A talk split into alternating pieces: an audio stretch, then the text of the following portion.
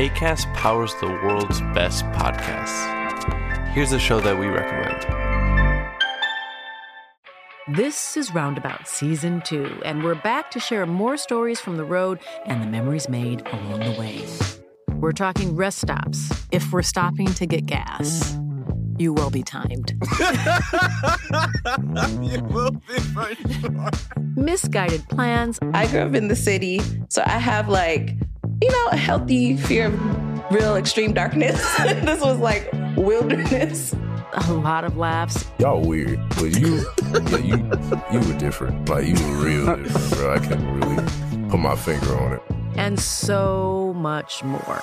Just goes to show that unexpected things sometimes are the best when it comes to a road trip.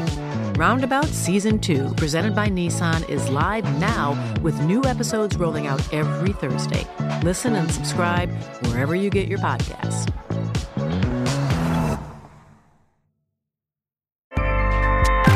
ACAST helps creators launch, grow, and monetize their podcasts everywhere. ACAST.com. Chers auditeurs, Dear listeners, bonjour. welcome in Comme d'Archi Podcast Season 4 Saison 4, dans le monde fascinant des architectes. and in the architectural projects. Je suis Anne-Charlotte Deponte, passionnée d'architecture et docteur des universités en histoire de l'archi. I am one of the spokespersons of Anne Charlotte, who is a PhD in architecture history. Merci Thank you d'être avec moi aujourd'hui. to be with us today. Et And maintenant, now, lundi en français, place au talent. and Wednesday, let's talk projects. In English, of course. Bienvenue dans Comme d'Archi. Chers auditeurs, ravi de vous retrouver aujourd'hui en compagnie de Ronald Sirio. Bonjour Ronald. Bonjour, Charlotte. Bienvenue dans Comme d'Archi. Vous êtes architecte italien et à la tête de votre propre agence, Ronald Sirio, architecte avec un S. Ronald, votre travail s'inscrit, et là je vous cite, dans une approche de continuité par rapport à l'histoire de l'architecture et de l'urbanisme. Votre production s'inscrit comme témoin des enjeux qui travaillent la société contemporaine et la profession. La responsabilité sociale notamment, qui conduit à favoriser les matériaux biosourcés, les dispositifs bioclimatiques, mais aussi l'économie du foncier et de la matière, ou encore la nécessité de réguler la place de la voiture dans l'espace urbain, l'attention portée à l'existant, qu'il s'agisse d'urbain ou de bâti, et enfin le besoin d'établir une nouvelle alliance avec la nature. Vous et vos équipes êtes sensibles, je cite à nouveau, au souffle des grands paysages. Je trouve que c'est une très belle expression.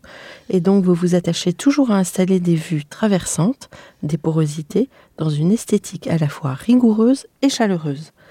Il semble aussi, et je tenais à le préciser, que votre histoire a croisé celle de Paul Chemetov. C'est ça? C'est bien le cas, oui, tout à fait. Oui. Vous allez nous parler de ça. Peut-être on va y revenir. Évidemment, oui. Voilà. Donc on va commencer par le début. Quel est votre parcours? Quelle a été votre jeunesse? Où s'est ancrée votre envie d'architecture? Et quelles ont été vos études? Peut-être que naturellement vous enchaînerez sur le commencement de votre activité d'architecte, mais je vous laisse dérouler la partie biographique. Je vous en prie. On le reconnaît sans doute l'accent, pas trop prénom, parce qu'il reste quand même anglophone, donc on Ouais. pourrait se dire que je viens d'ailleurs. Les études et aussi ma naissance et mes premiers rapports avec le- l'environnement, le, le paysage, les, espaces, ils ont eu lieu à Gênes, dans une école d'architecture qui s'était composée à, partir des, écoles plus de le nord d'Italie, des Tourins, des Milans. Et avant ça, enfant, le jeu qui me plaisait le plus, c'était le jeu dans l'espace. C'était jouer dans la nature en construisant l'abri. L'abri, celui de l'enfance, l'abri de la cabane. Et donc, pour pouvoir le faire, on est bien dans la nature. C'est plus difficile d'avoir l'occasion de le faire dans, l'espace anthropomorphe, de le faire dans la ville, même aller dans les écoles. Donc, c'était dans la campagne, pas loin de la mer ces premiers jeux me passionnaient beaucoup et ils me prenaient beaucoup, beaucoup d'attention. C'était parfois partagé avec d'autres, mais c'est aussi très solitaire. C'était un début des, de l'abri, un début de la construction, un début du rapport avec le poids, la matière. Et déjà vers l'âge de 10 ans, j'allais assez loin, quand même relativement loin, à voir comment on pouvait constituer des, des assemblages, comment on pouvait constituer des, des éléments porteurs et des éléments portés, comment gérer la question de la pluie. Parce que je voulais faire un abri qui, qui, qui, soit étanche. Qui soit étanche. et j'avais fait un exercice qui est resté. J'avais créé une surface étanche horizontale et n'a pas survécu à la nuit. La surface, elle a survécu, mais la structure porteuse n'a pas résisté. Donc aussi, comment l'élément naturel qui est solide, qui justifie le début de notre effort de s'abriter, on doit, on doit établir un, rapport, un équilibre. On doit peut-être euh, s'en défendre, mais composer avec. Mmh. Ça, c'était la toute jeunesse. Après, j'ai pu faire, la jeunesse, l'enfance. en jeunesse, j'ai fait des études d'art. Assez jeune, à l'âge de 13-14 ans, j'étais déjà dans un lycée artistique. Donc, j'ai pratiqué beaucoup le dessin, un peu le début des écoles des beaux-arts, on peut dire. C'était vraiment l'esprit dans lequel on apprend les techniques, on apprend le, les actes qu'on fait dans, en tant qu'artiste. C'était très ouvert, donc il y avait aussi de l'architecture, de la sculpture, du dessin, de la peinture. Des... Cela n'empêchait pas qu'il existait toutes les matières hein, scientifiques. Les... Et votre environnement familial était très stimulant par rapport à ça? Il était stimulant dans la construction. Et c'est ça qui est resté jusqu'à il y a peu de temps, peut-être. Aujourd'hui, c'est moins le cas. Mais en tout cas, pendant les études d'un corps d'architecture, cette maison dans laquelle auparavant j'allais et j'ai construisé autour des cabanes, à un moment donné, je l'ai investi pour réhabiliter complètement la maison. C'était une maison de vacances. C'est une maison de vacances qui a été un atelier pendant six ans d'études. J'ai pu construire à l'intérieur. Donc, mon environnement familial, c'était cette opportunité. C'était. D'accord. C'est assez beau comme image, un étudiant finalement qui met en application, euh, peut-être qu'il apprend ou pas d'ailleurs, mais euh, directement dans son espace de vie. Oui, il fallait accepter la petite échelle, évidemment.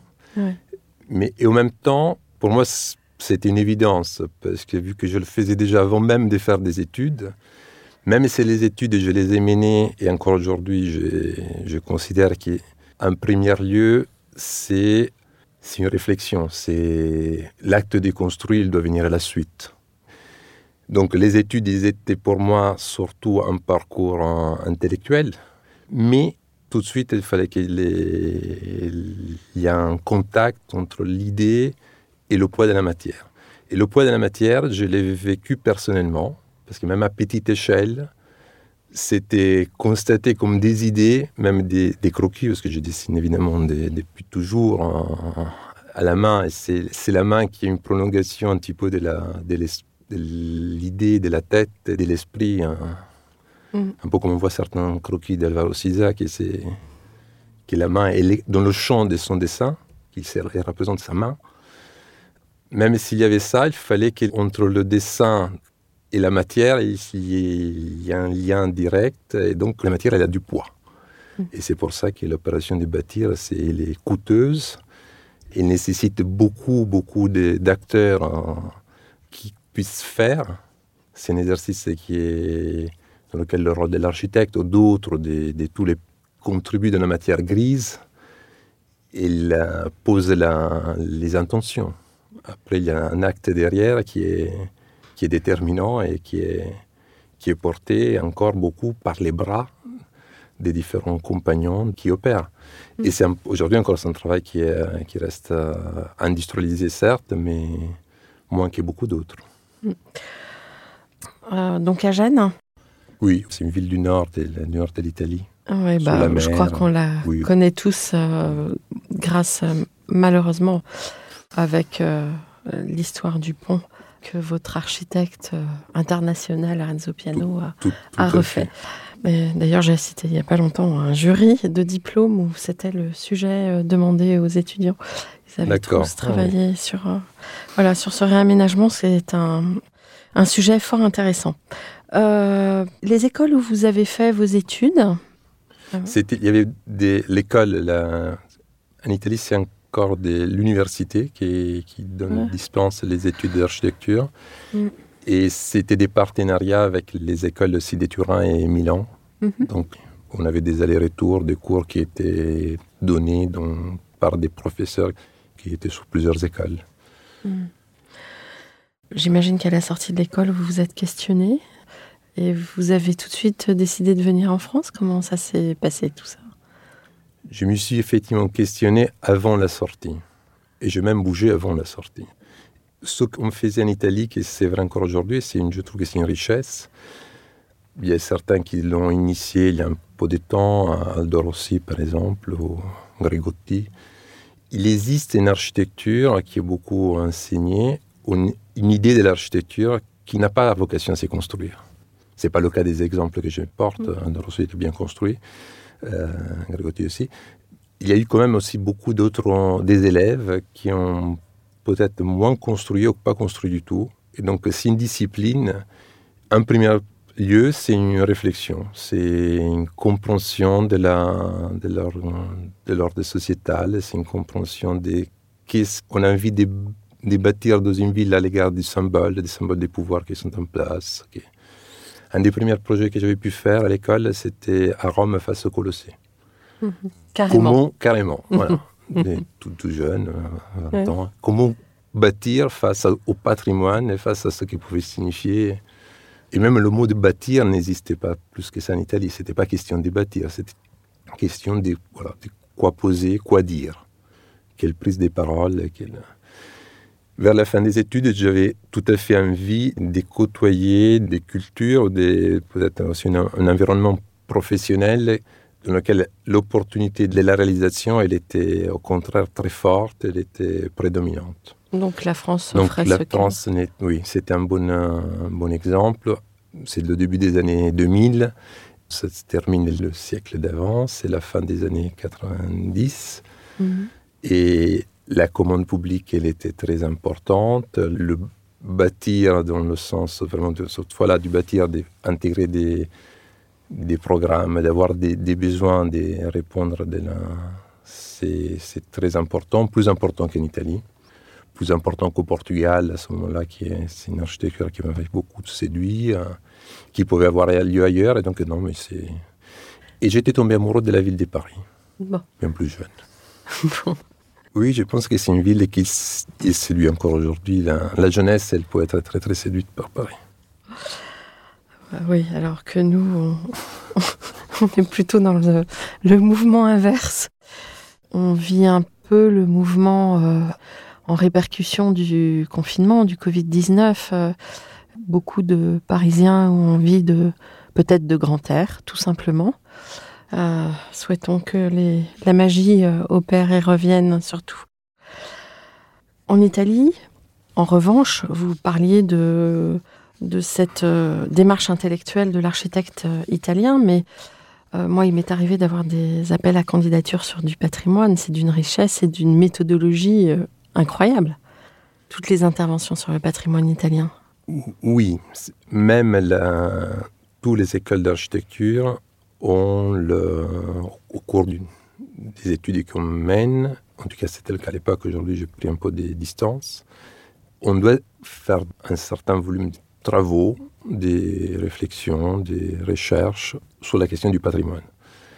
À titre d'exemple, comme ça, moi j'avais pu passer un certain nombre de mois à prendre connaissance d'un bâtiment historique euh, génois, qui était par hasard aussi l'agence de Renzo Piano à l'époque, avant même la construction de l'agence face à la mer. Et, et donc on prenait connaissance de ce qui était bâti bien plus auparavant. Et effectivement, après, dans les temps pour qui, a, qui choisit cette voie, c'est déjà s'armer pour pouvoir après intervenir dans ce qui existe avec la reconnaissance du sens initial. Mm. C'est pouvoir, euh, à partir de ce qui a été fait, euh, on pourrait dire un peu continuer une écriture, même si on est dans de nouvelles exigences. On est de nouvelles... Ça, c'est quelque chose qu'en Italie, non, je n'ai pas pu, je n'ai pas pu faire, qui- Ouais, que je vois effectivement des. Ouais. des Mais le, cette euh, richesse culturelle, parce que ça fait quand même partie de votre ADN à tous en Italie, enfin, on le ressent vraiment. Il y a une différence d'ailleurs de niveau de culture de base énorme. En Italie, le patrimoine est vraiment fait partie de vos vies, alors qu'ici, on s'en rend moins compte. Comment ça a marqué votre, euh, votre parcours? Ça a dû le marquer? Le patrimoine, ce qui est les accompagnements que j'ai eus aussi par un certain... J'appelle ça des maîtres, en fait. Je considère que dans mon parcours, j'ai eu des maîtres, quelques, quelques-uns. Et je pense que l'écriture, ce que je fais aujourd'hui, il va être tout à fait contemporain, mais il trouve sa source dans le sens de ce qui a été fait peut-être il y a un certain temps par rapport à la contemporanéité dans laquelle ça s'est fait. C'est toujours question d'être au rendez-vous avec son temps à l'égard de la, des technologies qu'on est capable de développer, de mettre en forme.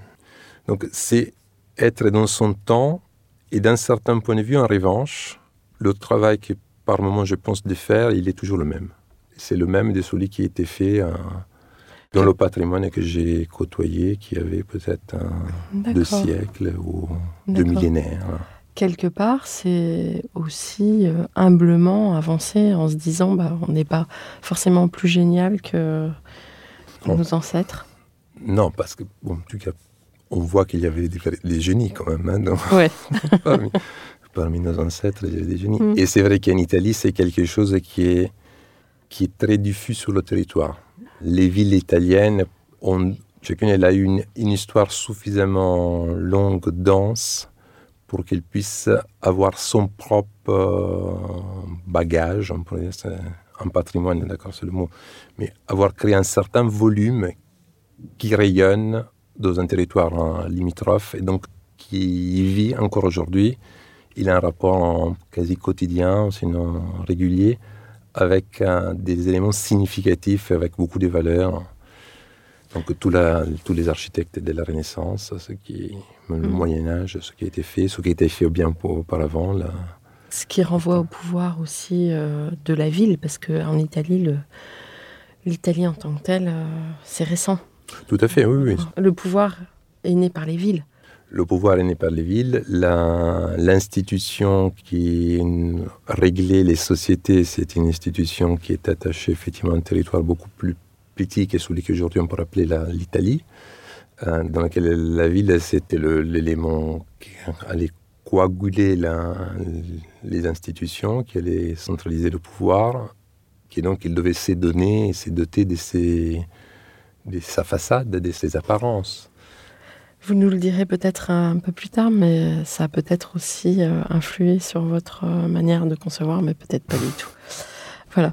Euh, alors aujourd'hui, vous avez votre propre agence. Est-ce que vous avez le sentiment d'avoir accompli ce que vous imaginiez quand vous êtes sorti de l'école?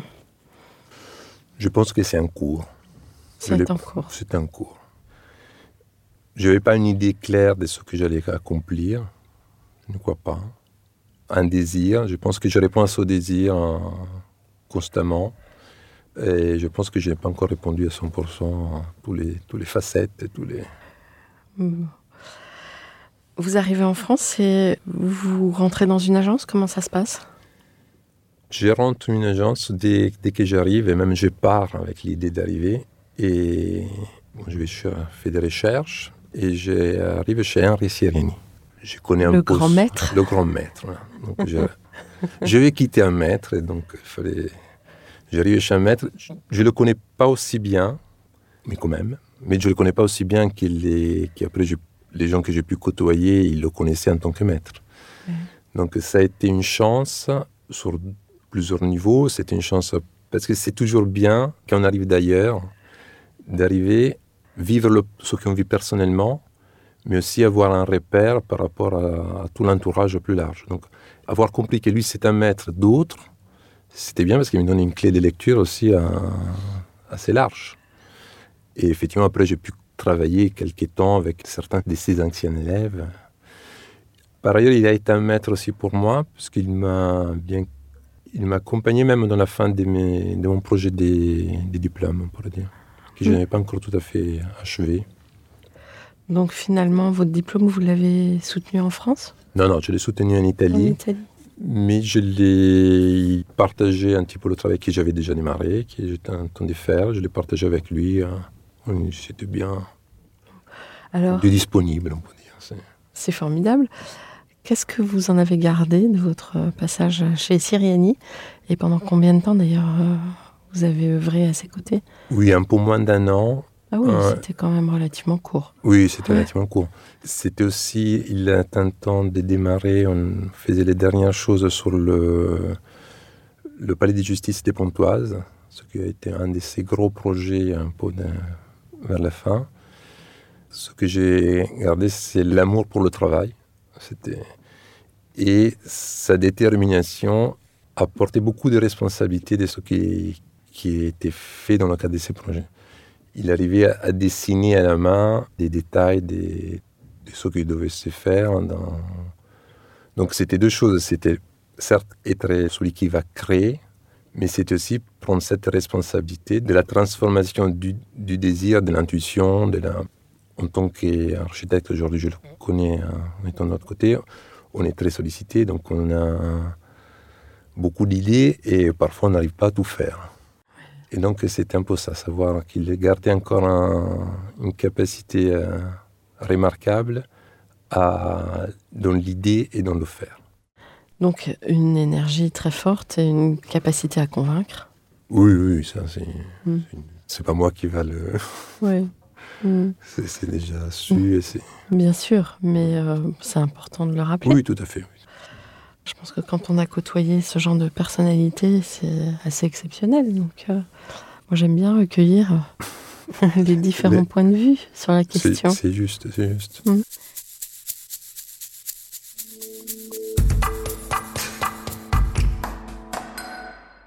Et alors, après Siriani, Après Siriani, j'ai travaillé dans à nouveau des agences, plusieurs, en des périodes, aujourd'hui je trouve sans doute court, hein, relativement court.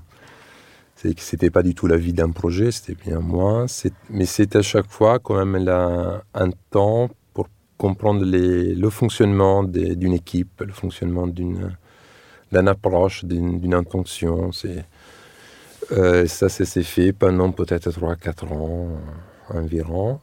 Et peut-être parmi, vous l'avez déjà cité tout à l'heure, parmi d'autres personnes, euh, d'autres agences lesquelles je travaillais avec Michel Raymond, j'ai travaillé avec euh, Pascal Guédot, j'ai travaillé avec Gaëtan Lopé-Noël euh, ou d'autres. Et à un moment donné, j'ai travaillé aussi avec Paul Schmetov. Et on peut dire que ça a été ma dernière expérience en agence. Et après, j'ai pris le relais en me disant, bon, j'ai ça y est, la maturité est là. je ne sais pas si la maturité est là, mais en tout cas, l'envie de prendre la décision de, de, De transformer. oui, oui. c'est la reconnaître, peut-être. Mhm. Quand vous êtes euh, rentré chez Paul Chemetov, c'était à peu près dans quelle année? Je pense en environ 2004. Ouais. En travaillant avec lui, on a travaillé, j'ai travaillé sur des projets très diversifiés. Donc, j'ai En termes d'échelle en termes d'échelle, en termes de programme, en termes d'enjeux, et peut-être aussi en termes de problématiques, ça, j'ai pu faire, et c'est ce que j'ai fait encore aujourd'hui. J'ai un peu démarré des premiers rapports, des ouvrages d'art, des, des projets urbains, des, de l'espace public. Oui, d'ailleurs, vous avez livré, je crois, un pont, c'est ça? On a livré une Dans la passerelle Somme dans la Somme, oui. Ouais, c'est J'étais encore cette semaine, parce qu'on on enlève les réserves, c'est c'est Mm. achevé. Et c'est une- c'est plutôt réussi. C'était très important pour le tissage des parcours de la ville qui sont en cours. La ville d'Amiens, elle est- il y a une gare faite par Perret avec Vasconi qui a fait une- un grand ouvrage. Elle a une position centrale, mais il y a aussi beaucoup de territoires qui est autour, qui n'est pas encore euh, connecté à la, la ville ancienne, Mm. la ville du centre-ville. Mm. Donc c'est un passage qui met en plus beaucoup en rapport la ville avec la nature, ce qui me tient particulièrement à cœur. Alors, votre agence, vous la créée en quelle année finalement? Il y a dix ans maintenant, donc on est en 2012. 2012. Oui. Et euh, c'est l'occasion d'un projet qui vous fait créer cette agence ou vous plutôt vous en avez marre et... Non, non, vous voulez que je sois très honnête? Ouais. C'est la naissance de mon fils. Ouais. Ça, ce qui n'était pas forcément du point de vue logistique le, Oui. le moment Oui, en général, on choisit la sécurité. idéal, non. Ce, n'était pas la sécurité. Non, la naissance, c'était mon fils. m'a fait prendre peut-être cette, euh, ce courage, on pourrait dire. Je pense qu'il faut quand même du courage hein, pour prendre euh, des, des voies. Surtout si effectivement on ne sait pas encore bien comment ils vont se constituer. Après, le futur, de toute façon, on ne le connaît pas. Même on fait des, idées, mais. des idées. Alors, comment vous avez réussi à attraper votre première commande Vous avez répondu Voilà. à des marchés publics Vous avez par le réseau Comment ça s'est passé? J'ai fait plusieurs choses à la fois, mais il y en a quand même une.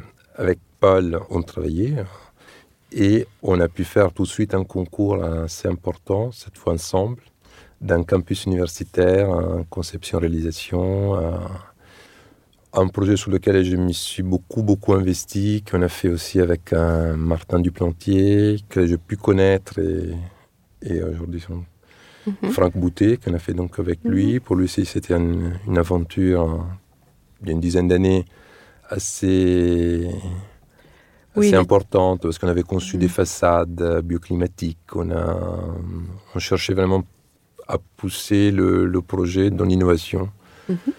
Et donc tout le monde qui est autour du projet, il, avait sa, part sa part hein, et son effort. à fournir. Donc ça, c'était important pour, pour moi, pour l'agence. C'est que de façon concomitante, j'ai fait des projets en Suisse, euh, plutôt volontaires. hein. J'ai commencé à travailler un peu aussi sur les- la réhabilitation de l'école normale supérieure de Lyon, des Godins, pour faire des choses mineures, mais c'était... Et après ça, voilà, ça a suivi. euh. Vous avez réalisé en Suisse? Parce que c'est. Non, je n'ai pas réalisé. C'est pour ça pas que j'ai si des projets facile, volontaires, ouais. c'est pas facile du tout. Non, c'est. J'aime beaucoup la- leur façon d'approcher le projet. C'est que dans les rendus, souvent il n'y a même pas d'image, donc euh, c'est peut-être un peu plus proche de la, de- du parcours de l'école que j'avais pu faire encore en Italie. Mais après, bon, j'ai pu faire plusieurs concours. Il m'a été dit, hein, plusieurs confrères suisses, ils font très attention à, à qui, qui va construire quand même.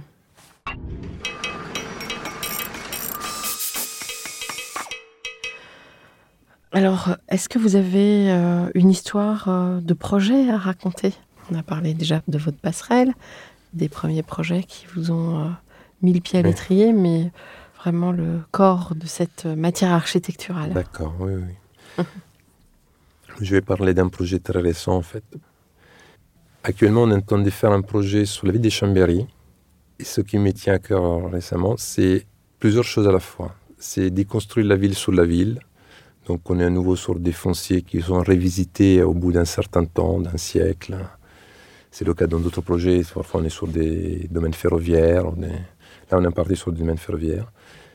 Donc, c'est l'opportunité aussi de construire, c'est le cas parfois, dans le cœur des villes. Donc, là où les, les occasions, par moments, ont été déjà. Elles, ont eu lieu dans d'autres temps. Mhm. Et là, à un moment donné, au bout d'un siècle, bon, il y a à nouveau une occasion d'écrire là où il y a beaucoup d'écriture qui est, qui peut-être d'un certain temps, réécrire quelque chose aujourd'hui. Donc, c'est le cas. On est vraiment face à l'arrivée du train, de la gare.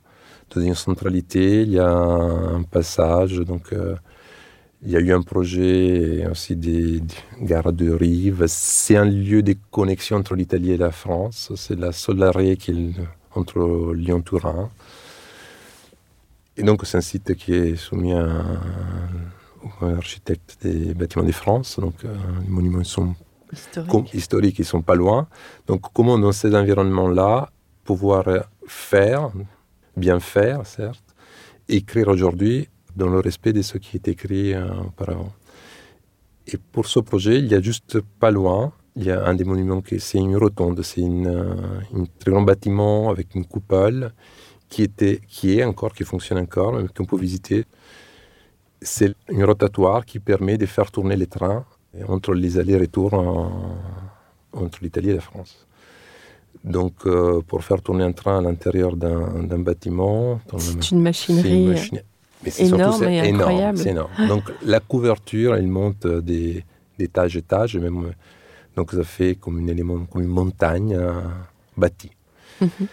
Et c'est là que j'ai trouvé la source du projet. Donc euh, comment donc, faire un clin d'œil à cette, euh, Cette à machinerie. cette machinerie, dans une nouvelle machinerie qui n'est- ne doit pas s'occuper des trains, pas du tout, même si c'est en contact avec le domaine ferroviaire, mais qui doit s'occuper des, pas comme une machine, d'occuper de la vie qui va occuper ces lieux pour des temporalités différentes, des actions différentes. Donc c'est un programme mixte dans lequel on a de l'enseignement, on a de la- de l'activité, on a des commerces, on a de l'habitat, on a de l'habitat étu- d'étudiants. Donc c'est un peu une sorte de micro-ville dans la ville. C'est un gros projet alors? Oui, c'est trois bâtiments qui sont euh, dans un tout. Donc il y a un socle commun qui gère certaines fonctions techniques, bon, évidemment le stationnement, d'autres choses.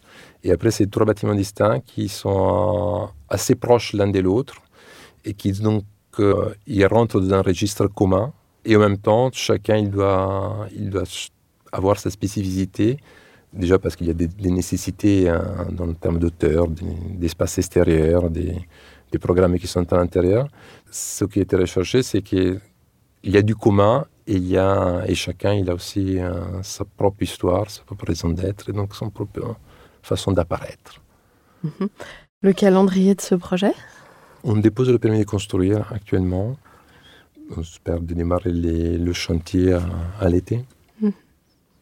Donc euh, c'est euh, vraiment le projet qui vous anime en ce moment? Non, pas, pas vraiment. Non, ça c'est un, un. On est en train de faire aussi, mais ça c'est encore concours, une, un- une maison de santé sur la ville d'Amiens. Et c'est le projet qui m'anime à ce moment-là, à Ouais, vrai dire. ouais. Et là, c'est à nouveau assez important. C'est la notion de la santé dans le sens large. Donc la santé qui est constituée du soin, peut-être, parce que pour être en santé, il faut du soin. Donc effectivement, il y a des- du médical. Mais c'est aussi la santé, ça passe par l'alimentation, ça passe par... Donc il y a du programme pour euh, de l'alimentaire, de façon intelligente. Donc c'est comment la santé, ce qui me tient à cœur, comment la santé, on la retrouve, je crois, aujourd'hui, avec en établissant un bon équilibre entre sait protéger des éléments naturels et vivre avec. Donc, euh, c'est des choses qu'on fait régulièrement. On cherche à être très, très économe en termes d'emprise au sol. Et on cherche que ce qu'on fait, certes, il est dédié personnes qui vont ou être aux abords, et donc euh, peut-être ne pas être les, futurs utilisateurs, mais être en tout cas concernés, parce qu'on y habite en face, parce qu'on y passe tous les jours, voire même on y est concerné parce qu'on y habite. Et comment, en en même temps, s'occuper aujourd'hui pas seulement de l'être humain, parce qu'on voit que, mais avec les actions que dans les derniers temps on a pu mener sur nos territoires, sur la, on voit que s'occuper qui du bien de l'homme, c'est pas, ça va pas au bon port. On risque de faire beaucoup de dégâts hein, sur les autres formes de vie. Et faire des dégâts sur les autres formes de vie, c'est un- après ça va être faire des dégâts sur nos vies aussi. hein. Oui, c'est ce que vous dites, c'est que euh, il faut arrêter de construire en aseptisant. Oui. Et en gros, on est bien sûr aujourd'hui euh, prendre en compte euh, toute la chaîne du vivant est, est Oui. primordial. Oui. Mm. Et après, ce que j'ai toujours fait et que je fais encore aujourd'hui, je considère qu'on contribue, on contribue à construire la ville. On contribue à construire l'espace duquel on a besoin pour vivre. Mais on contribue dans le sens qu'il y a plusieurs savoir-faire qui doivent être mobilisés. Et humblement, je m'intéresse à, des questions structurelles. Donc la passerelle, on l'a fait avec Jean-Marc Veil, qui est un très bon ingénieur, mais ayant fait par, déjà dans mes études des, beaucoup des, structures. Donc on peut s'occuper de certains aspects techniques, mais il faut qu'il y ait des spécialistes très élargis. Et donc même la question du vivant, c'est bien que dans les projets, quand les moyens sont là, il y a aussi des- du savoir-faire sur le vivant qui soit intégré et, et qui prennent un certain poids sur la question économique, parce qu'après c'est là un peu. Aujourd'hui, on peut dire que les efforts parfois qu'on mène sont proportionnels à l'enjeu économique. Donc euh, parfois, effectivement, l'espace vert, même dans des...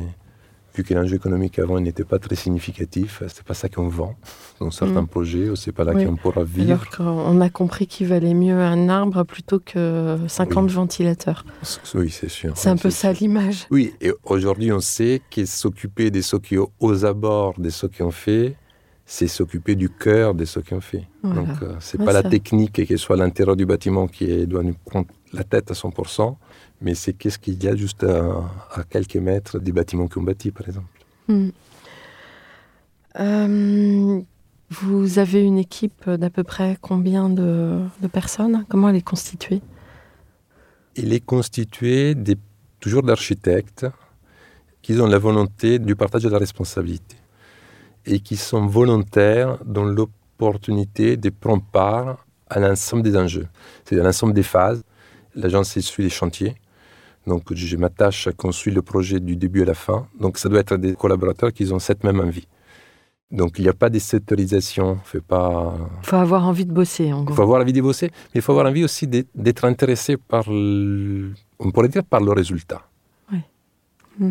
Et le résultat, il n'arrive pas à la fin, mais il arrive seulement parce qu'on a su le rapprocher par des étapes intermédiaires. Je dirais presque qu'on peut pousser le bouchon plus loin dans le sens où euh, le résultat, il commence à partir de l'usage. Et qu'en fait, euh, il pourrait se mesurer pendant euh, des lustres, enfin tout le temps que ce bâtiment est occupé. Oui, simplement, on ne pourra pas, on n'aura plus l'espace pour intervenir. Ouais. Qu'on a beaucoup d'espace pour intervenir jusqu'à la livraison. Je le voyais hier, et désormais, on laisse la main. On laisse Ouais. la main qui. Mais c'est, ça dépend des projets. Parfois, c'est, on a des, des suivis sur les questions énergétiques qui peuvent perdurer, donc on est toujours concerné. Mais je trouve que c'est dommage qu'il n'y ait pas plus de regard porté par la profession, mais ça c'est général, hein, et ça englobe euh, tous ceux qui font la ville, je dirais, euh, sur euh, justement comment ces espaces-là euh, ont été euh, digérés par l'usage en fait, comment ça se passe après, et euh, qu'est-ce que les gens gardent, qu'est-ce que les gens rejettent, qu'est-ce que les gens... euh, Enfin, il y, aurait des tas de choses, des tas de... Euh, ce seraient des indicateurs formidables si on, on avait un peu d'énergie à y mettre. À vrai dire, oui, je comprends très bien. C'est, c'est les bons indicateurs. on va dire. Ouais. parce qu'on développe les projets sur des temps longs, mais c'est seulement sur les temps qui viennent à la suite, qui effectivement sont encore plus longs, qu'on peut apprécier le sens de ce qui est, des choix qui ont été faits. Des... Mm. Après, aujourd'hui, n'existe pas comme une sorte d'émission, comme un investissement qui est effectivement cadré. Je pense que, bon, c'est mon cas, mais c'est le cas de beaucoup d'autres, pour continuer à chercher à être pertinent dans ce qu'on propose, on regarde comment ce qu'on a fait, il est vécu. Oui, ça semble évident. Ça semble évident, mais c'est vrai que ça voudrait dire prendre du temps pour ça, Mm. et parfois peut-être même des moyens, donc ça ne va pas tout seul. Ce qui m'aide personnellement à avoir ce genre de, De démarche. des démarches, en tout cas des, des, d'intentions, c'est être concerné par des projets urbains. Là, c'est autre chose. Là, on est dans une autre temporalité, et à vrai dire, ce n'est pas vrai qu'on ne voit pas et on n'accompagne pas la, la- L'usage. Et c'est vrai que vous en avez dans votre agence des projets urbains. Oui, on a, en tout cas, après, il n'en faut pas beaucoup pour comprendre la logique de l'exercice. Mm. Accompagner 10 ans, 15 ans un projet urbain, donc il faut le temps pour le faire, mais euh, il ne faut pas faire l'exercice euh, 10 fois, il ne faut pas en avoir forcément 20. Mhm. Une seule fois, on comprend l'enchaînement. Et on comprend l'enchaînement après ce qui va avoir lieu une fois qu'on aura terminé, euh, on a livré un bâtiment, par exemple. Mais ce qui est bien, auquel je prête beaucoup d'attention, c'est aussi qu'est-ce qui a eu lieu avant qu'on puisse euh, donner l'attention à un projet spécifique. euh. Donc, il y a une genèse qui démarre souvent bien plus tôt. Oui, parce que le vécu est déjà là de toute Le façon. vécu, il est là, les Mm. exigences sont là, des acteurs, ils sont déjà là, peut-être des acteurs qui après deviennent mineurs, qui ne sont pas les concepteurs de ce qui est. Et donc, ça s'inscrit dans un temps qui est long et qui démarre avant et se après. Alors, incontestablement, on vit une période un peu étrange. Est-ce que euh, vous vous posez la question euh, de l'appréhension du monde euh, dans lequel on vit? Et est-ce que vous le partagez avec votre entourage? Qu'est-ce que vous donneriez, vous, peut-être comme règle ou comme idée pour traverser cette époque euh, où à la fois on est très gâté, nous en tout cas en Occident, on l'est encore, mais on, a l'impression que ça peut s'écrouler à n'importe quel moment. Comment vous, architecte, vous, appréhendez ça? En premier lieu, j'établis un rapport plutôt comme personne, plus qu'architecte. Et l'architecte, il suit. Que je suis aujourd'hui un tout avec le, le métier que j'exerce, avec les patients qui l'animent. Mais parfois, c'est l'architecte qui suit la personne plus que la, personne qui suit l'architecte. Et je pense que la machine, c'est un point emballé. Mm. Et à vrai dire, je pense qu'on est encore dans une phase que la machine reste emballée.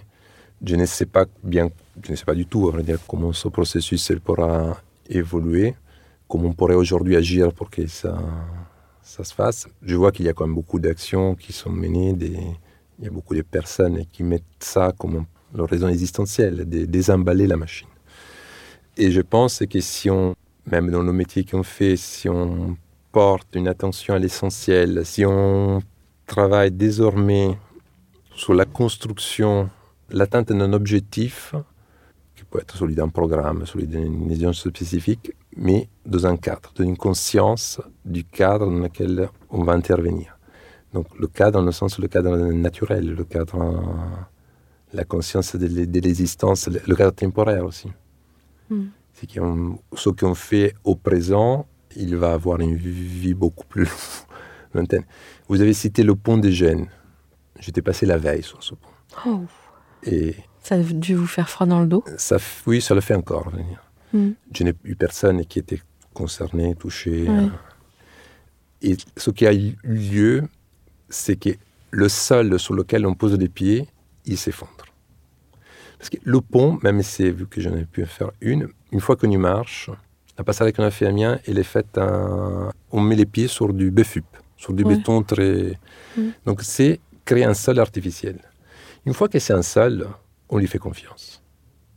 On va dire, bon, il va me soutenir. Alors on a l'habitude. Alors, alors que, que- ce n'a pas été le cas. Mm. Ce sol-là, il n'a pas soutenu. Et d'un certain point de vue, le temps entre le moment dans lequel on a conçu le sol et le moment dans lequel il s'effondre, il est court. Donc il faut aujourd'hui agir avec une, euh, une vision du temps beaucoup plus, plus Longue. Plus longue.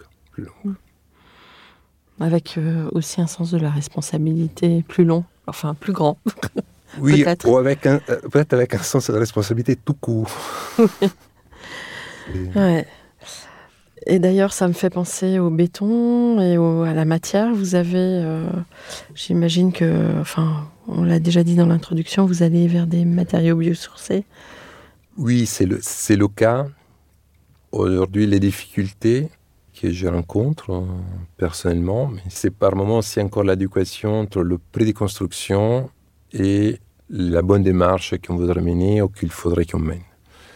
Donc, par moment, si les, certains matériaux, je voudrais bien pouvoir les, les intégrer en quantité aussi plus importante. Et parfois, si encore c'est les, les techniques et ce qui est rodé, ce qui est donc il revient aujourd'hui encore moins coûteux et, et qui, en raison, j'en parlais hier encore avec un directeur du Crédit Agricole, de la banque, ça on pourrait dire que ça me choque, mais ce n'est peut-être pas tout à fait le cas. C'est que le prix de la construction actuellement, on le finance avec un endettement à 25 ans. C'est- On veut bâtir pour des temps très très longs, en tout cas on a raison de le faire, qu'on n'a pas intérêt aujourd'hui à, à- Autrement à que- faire autrement, à démolir les bâtiments au bout de quelques décennies, c'est pas possible. Et en même temps, on est dans l'exercice financier qui est un peu en place, parfois même des acteurs publics. Ce coût de construction, il doit à 25, à 25 ans être amorti. Et c'est une limite. C'est une limite à ce qu'on pourrait faire. On pourrait le faire, considérer que pour le financer, il faut regarder plus loin. On ne peut pas regarder 25 ans, il faut regarder un peu plus loin. C'est un jeu des, plutôt d'équilibre entre les financiers. Et il permettrait de, il permettrait de, de pousser beaucoup d'acteurs qui aujourd'hui sont prêts à, À à partir. à s'engouffrer dans la- à s'engouffrer, oui. ce- Des confrères, beaucoup Ouais. de confrères, c'est sûr, mais aussi des, des entreprises, des. Mais des c'est ça parce que quand on écoute parfois des médias, des grands médias, euh, on entend certains journalistes qui n'ont rien à voir avec l'architecture, euh, entre guillemets, taper sur les architectes, ce qui euh, à chaque fois, moi, me fait bondir. Mais euh, il devrait comprendre que les choix, c'est pas l'architecte. hein. Donc euh, souvent, le choix, c'est un cahier des charges, c'est des choix financiers, enfin ou des possibilités financières. Oui, Mm. la- l'architecte, moi je l'ai appris ça au- aussi à, à l'école, c'est que tout le patrimoine que l'Italie a pu bâtir, certes ça a été l'œuvre intellectuelle d'un concepteur, mais à la suite d'une demande de, Mm. de la commande, de quelqu'un qui était...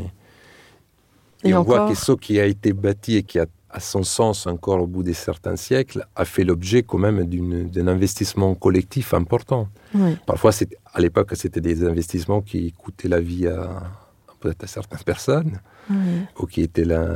là- là- qui- Mm. Il pouvait être possible parce qu'il y avait un dysfonctionnement aussi dans le rapport entre les, le- les existences des uns et des autres. Il y avait, quel- il y avait Mm. les, les esclaves, il y avait Ouais.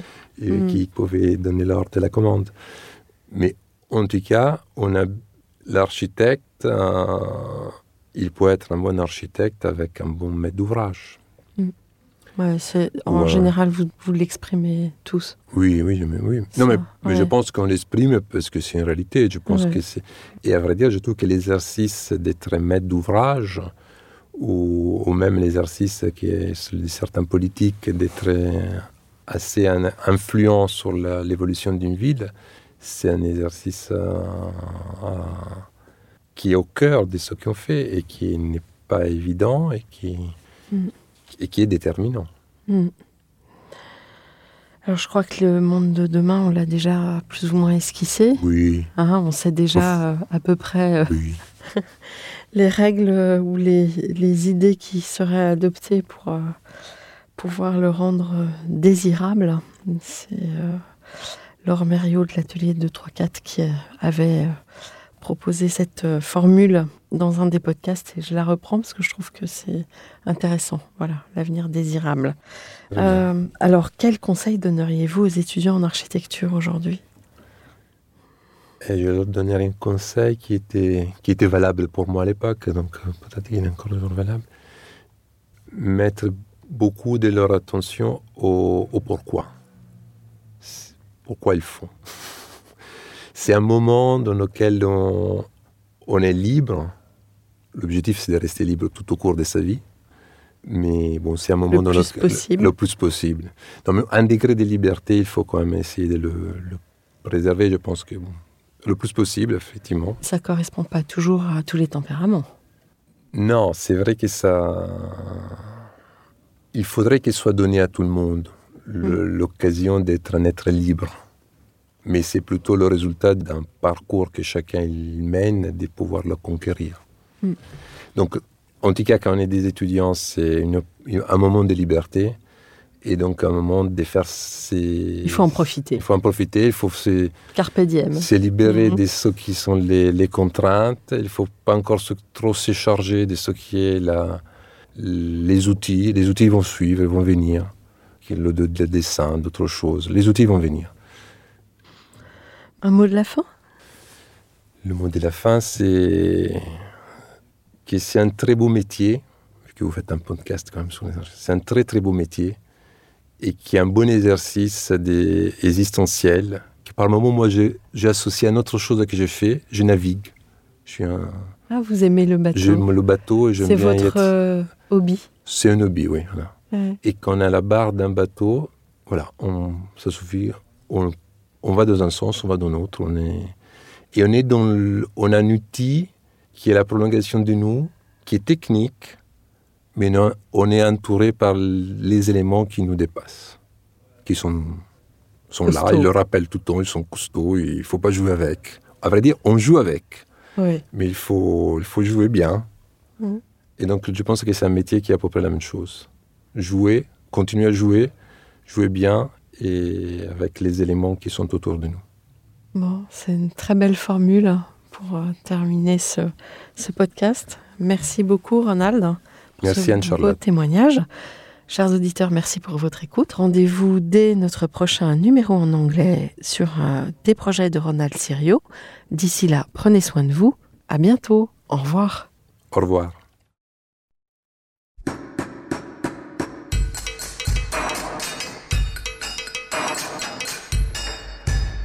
Chers auditeurs, merci pour votre écoute. Merci à Julien Rebourg, réalisateur, qui nous accompagne sur la partie son.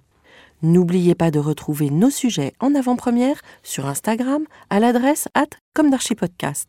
Si vous aimez ce podcast, favorisez sa diffusion en lui donnant 5 étoiles sur Apple Podcast, plus un petit commentaire, ou sur votre plateforme de podcast favorite.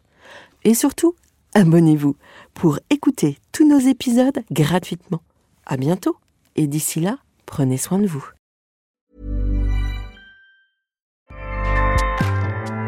ACAST powers the world's best podcasts. Here's a show that we recommend. Hi, I'm Jesse Cruikshank. Jesse